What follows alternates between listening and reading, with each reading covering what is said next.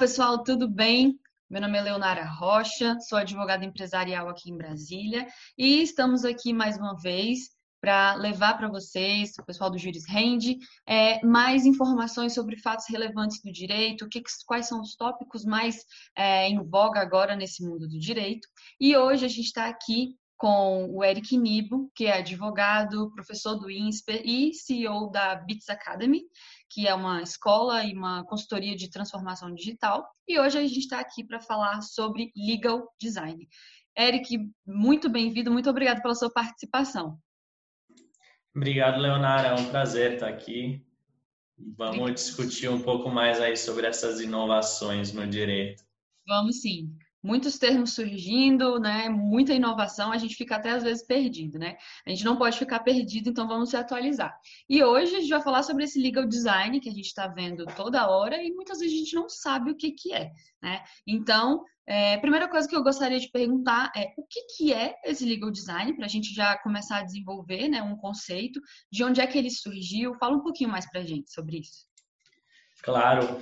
Então, legal design é uma prática onde a gente une técnicas de design e experiência do usuário na elaboração de documentos jurídicos. O que, que acontece? Durante muito tempo, e até hoje, né, a gente faz documentos que são puro texto, às vezes sem escolher até uma fonte, pensando no, no resultado daquela fonte, na leitura, etc. Isso é muito ruim, porque as pessoas não entendem a linguagem, acham os documentos extensos difíceis de entender ou ler, etc. Isso cansa o leitor e não conduz a mensagem que deveria conduzir. Então aí as pessoas começaram a introduzir esses elementos de design e de experiência do usuário, ou seja, pensar na experiência do usuário quando ele lê um documento, e isso virou legal design. Na verdade, legal design é uma ramificação do que a gente pode chamar de information design, que surgiu lá atrás, é, onde as pessoas procuravam uma forma é, para conduzir informações dentro de documentos ou, ou, qualquer peça escrita, né? Então é daí que surge essa noção, né? Faz muitos anos, só que agora que está ganhando é, relevância mesmo dentro do direito. Entendi. É, é, a gente não pode ficar fora das inovações, né? E assim, apesar da nossa área do direito ser bem clássica, né, com todos aqueles textos assim completamente concretos, sem nenhum é, sem, sem, sem o elemento visual, né, a gente precisa se atualizar. E eu acho que, pelo que entendi, é aí que entra o legal design, né? Então, a gente, eu vejo muito, pelo menos, é, o legal design é, misturado um pouco com visual law, com design thinking. Qual que é a diferença desses termos? Legal, Leonara. Você tocou num ponto muito importante, porque como vem lá de fora, né, é, esses termos em inglês muitas vezes confundem muito as pessoas. Então, o visual law, teoricamente, é uma parte que foca muito nesses aspectos visuais. É, só que aí, quando a gente fala, por exemplo, em legal design, design significa a concepção de um produto ou serviço, né? E aí nessa concepção eu estou pensando em alguns aspectos e, e, um desses aspectos é o visual, mas não é o único. Então a gente está falando de visual, experiência do usuário, como eu mencionei, algumas outras coisas a gente analisa, por exemplo, a linguagem utilizada, como comunicar determinada informação. É, e aí o pessoal que faz essa distinção entre visual law e legal design fala que o visual law focaria só no aspecto de é, recursos visuais. Né? Só que se você está usando os recursos visuais, você está usando para um propósito. E aí se você está usando para um propósito, você está pensando na concepção desse produto. Você não usa a torto e a direito qualquer coisa visual. Né? Então, na minha opinião, não existe essa distinção entre visual law e legal design. É, e o segundo ponto é: muitas pessoas criticam essa prática justamente porque aparecem uns documentos todos cheios de cores, imagens que não servem para nada E não essa um crítica está né? corretíssima. Exato, não tem propósito. Então, está corretíssima essa crítica. É, então, na minha opinião, não existe você colocar elementos visuais sem um propósito específico. É, Para mim, passa a ser como um trabalho, talvez, de escola, assim, onde você ainda está aprendendo e está inserindo um monte de informação que não faz sentido. Então, acho que aquilo muito mais polui do que auxilia. E a gente vê muitos modelos hoje, é, e lógico, isso é normal, porque as pessoas estão aprendendo, poluídos. E aí dificulta a mensagem que se quer passar. Por isso que a gente fala tanto em experiência do usuário em legal design, que eu preciso entender como o meu receptor vai analisar aquela informação. Se eu uso um monte de ele elemento visual que atrapalha a leitura, não ajudou de nada essa uhum. mudança, né? Então é mais ou menos essa a ideia. E aí a gente ainda tem o design thinking, né? Que é uma ramificação do design, né? onde a gente está falando da resolução de alguns problemas ou uma metodologia, um processo de criação de produtos.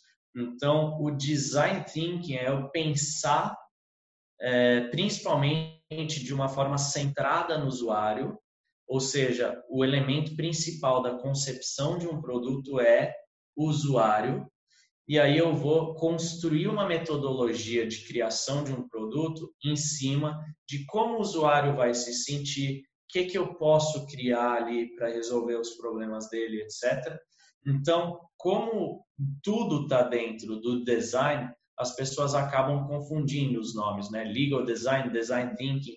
Aí tem gente que começa a falar de legal design thinking. É, então, é, também, na minha opinião, isso está errado, porque o design thinking é uma metodologia que serve para qualquer área, não é específica do legal, né? não é específica do jurídico. Então, eu não vou criar, por exemplo, um medical design thinking ou engineering design thinking, porque não faz sentido, é uma metodologia universal. Uhum. Eu não vou segregar dentro de um ramo do conhecimento. Então, design thinking é algo maior, assim como information design, uhum. e aí a gente pode descer para legal design. E o legal design pode usar dentro dele, e é interessante usar, o design thinking uhum. como um processo de criação desse produto, onde eu penso em experiência do usuário e eu penso em elementos de design. Então, é mais ou menos essa a ideia. Entendi. Então, legal design vem não só como uma forma de estruturar documentos, mas tem toda uma ciência por trás, um método de, de, de, como que aquilo ali está sendo disposto, quem que é o usuário. E aí você falou de usuário, eu lembrei aqui é, que qual é a dor que o legal design é, ajuda a, a, liberar, assim? Qual, qual é a dor que ele resolve? É, é para o usuário, é feito para quem? Quem é o, é o usuário que, que se beneficia mais disso? Dentro desse meio jurídico, é, são os escritórios que se beneficiam? São os, como que é esse legal design? Qual é a dor que ele resolve? Legal, Leonara. Sua pergunta é muito importante porque a gente não pensa muito no usuário na advocacia hoje, a gente pensa muito no cliente, né? Então eu faço as coisas para o meu cliente, às vezes nem ele entende, então ele me liga falando, ah, o que, que você quis dizer na cláusula tal e etc. É, e às vezes não é ele que vai usar aquele documento. Ele vai usar isso com um terceiro. E esse terceiro não entende o documento. Então vamos pensar é, numa peça processual. O meu cliente é o autor ou o réu de uma ação. Mas quem é o usuário ali? O usuário mesmo é o juiz. O juiz. Uhum. E eu preciso pensar no juiz. É, então, é muito importante a gente pensar é, nessa questão, porque aí a gente vai elaborar os documentos pensando em todos os usuários do documento. E aí todos eles têm que entender aquele documento. É, então, qual que é a função principal do legal design? Comunicar de forma boa as informações, porque hoje as pessoas não entendem contratos, os juízes têm dificuldade de entender as teses, é, e os advogados escrevem milhões de páginas que poderiam ser reduzidas, muitas vezes, para 10 páginas. Então, é a gente trabalhar essa comunicação de uma forma melhor para ter uma assertividade maior. E para isso são feitas, inclusive, várias pesquisas para mostrar que isso tem um impacto. Né?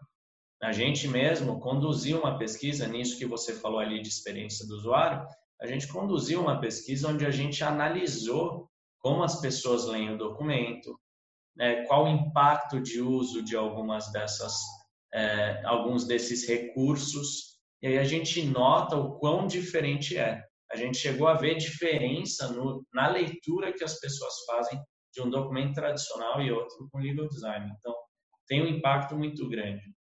Principalmente num país e, e no mundo onde a maioria das pessoas é analfabeta, funcional talvez ou analfabeta. Como que essas pessoas estão entrando em contratos que são extremamente complexos? As pessoas não sabem falar português e ainda tem que decifrar um contrato.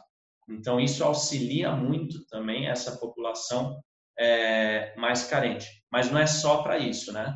Mesmo a população com boa escolaridade tem dificuldade de entendimento desses documentos. Né?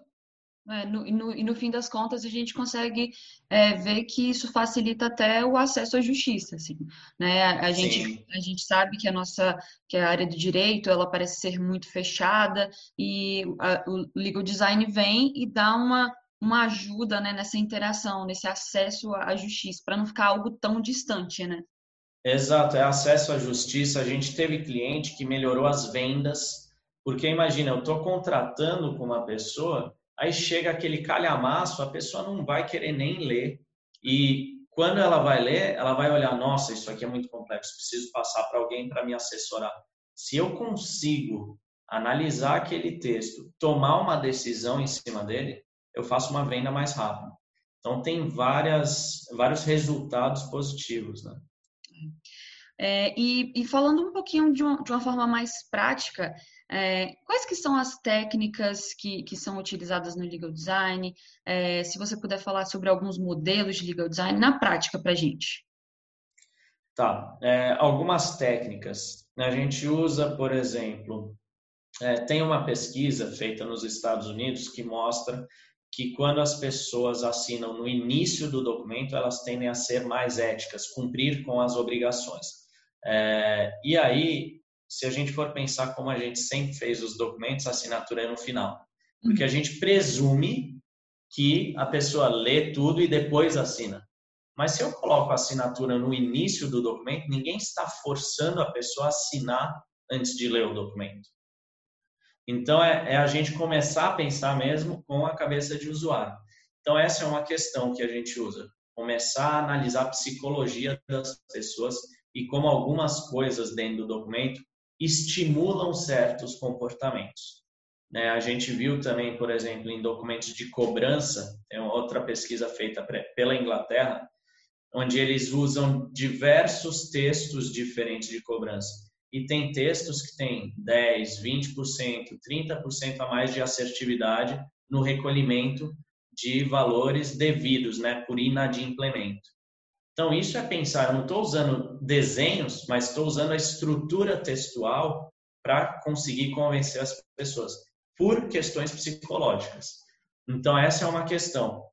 Então, analisar o comportamento do usuário no nível psicológico. É, eu posso usar também cores, negrito, fontes diferentes para facilitar ou dificultar a leitura. É, eu posso usar posicionamento dentro do documento de formas diferentes também. Então, qual que é o sentido lógico de eu concatenar algumas cláusulas num contrato?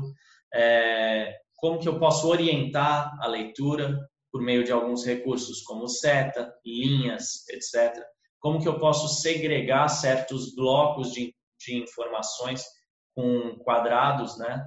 É, eu posso também ter alguns alguns elementos que a gente chama de iconografia, que é para facilitar o entendimento. Então, eu bato o olho no contrato, eu já sei onde está tal cláusula. É, eu posso utilizar é, algumas alguns recursos são mais fáceis de entender. Então, tem o 5W2H do, do da língua inglesa, que é o why, where, when, who, uh, how much. Então, onde, quem, quando, quanto custa, etc. Ao invés daquelas cláusulas do preço, do objeto, uhum. da, do prazo. Então, algumas coisas podem ficar mais claras e mais fluidas na leitura. A gente viu que a extensão, né, dentro das margens de um documento do texto, é, acaba influenciando também na fluidez de leitura. Então, tem vários recursos. É, e aí a gente utiliza eles dependendo de cada situação. Aí a gente tem uma série de recursos que a gente pode utilizar e utiliza eles de forma diferente em cada momento. Então, uma coisa muito interessante que a gente faz é fluxograma, a gente faz gamificação. Então, como transformar um documento em algo lúdico para que as pessoas queiram cumprir os passos que o documento exige. Porque tem muita gente que acaba entregando informação incompleta, documentação errada, etc. Então, você pode usar a gamificação para resolver esse tipo de problema. Então, depende muito, né? Uhum. Então, e isso pode ser aplicável a, a, vários tipos de documentos jurídicos, né? Não só contratos, como peças. Notificação, peça, é, memorandos, opiniões legais, todo tipo de documento jurídico, formulário. Muito bom. É uma, uma aplicação bem, bem geral, né? Bem abrangente. Exato. É, e eu queria ver com você, que, que está mais já nessa área, né? Como que é, é na prática? Quem vem já se utilizando do legal design? É, são escritórios, são, são empresas? Quem é que vem é, já utilizando o legal design na prática? Tem escritórios, é, e aí você nota que a qualidade dos documentos sobem, né? Então você nota que os clientes dos escritórios ficam mais satisfeitos e estão dispostos a pagar mais por isso. É, você tem as empresas, os departamentos jurídicos ou outros departamentos das empresas contratando esse tipo de serviço, porque eles veem os problemas nisso. Então, a gente trabalha com um, banco, um, um grande banco e ele tem um problema que é o cliente dele dá uma nota baixa para o banco por conta de toda a burocracia. Então, toda essa papelada que tem que preencher, eles entendem como burocracia. Então, eles contrataram a gente para fazer o legal design, para melhorar essa nota que o cliente atribui a ele. É, e aí, teoricamente, reduziria esse sentimento de burocracia. É, a gente tem outro onde tem uma população específica que tem dificuldade de leitura é, de alguns documentos. Então, é, projetos do Minha Casa Minha Vida, onde a gente está falando de uma população é, que historicamente, não necessariamente, tem uma escolaridade menor ou tem mais dificuldade de leitura, etc. Como que essa população vai pegar uma procuração que, que tem vários termos complexos, que nunca ouviu falar, e vai assinar aquilo dando poderes para alguém agir em nome dela? Então, a gente também melhora esse tipo de coisa. Então, tem, tem várias situações, principalmente quando você lida com o consumidor final, isso é muito importante. Mas também, é, em relação a empresas, você pode diminuir o ciclo de vendas quando você utiliza esse tipo de técnica. Então, tem, tem uso para tudo, depende do objetivo que você tem. E o objetivo a gente trata dentro daquela metodologia que eu falei para você, de design thinking. E quando você pensa na experiência do usuário. Então, tudo isso é bem interessante e é aplicável para tudo, todo, todo tipo de cliente possível. É, e, e, até me lembrei agora de uma, um caso, acho que um juiz aqui do, é, do Brasil, utilizando-se de, é, de ferramentas de legal design para melhorar, eu acho que os, os mandados judiciais que ele... Que é isso mesmo. Lá no Rio Grande do Norte. No Rio Grande do Norte, né? É, que para você ver que não são só empresas, não são só é, particulares, até mesmo o judiciário pode se, se utilizar dessa ferramenta, né? E, e olha Exato. que vantagem para nós, né? Para, para, os jurisdicionados. Que são os usuários, né? São os usuários, né? No, no, no final do dia são os usuários. É, Eric, é muito bom conhecer um pouco mais de legal design. Acho que ficou muito mais claro, principalmente para mim, para o pessoal do Juris Rende, com certeza. Que e bom. queria, queria, agradecer muito sua participação e é, muito obrigada. Obrigado você, Leonara. Foi um prazer estar aqui com vocês. Muito obrigada, Eric. Até a próxima. Até.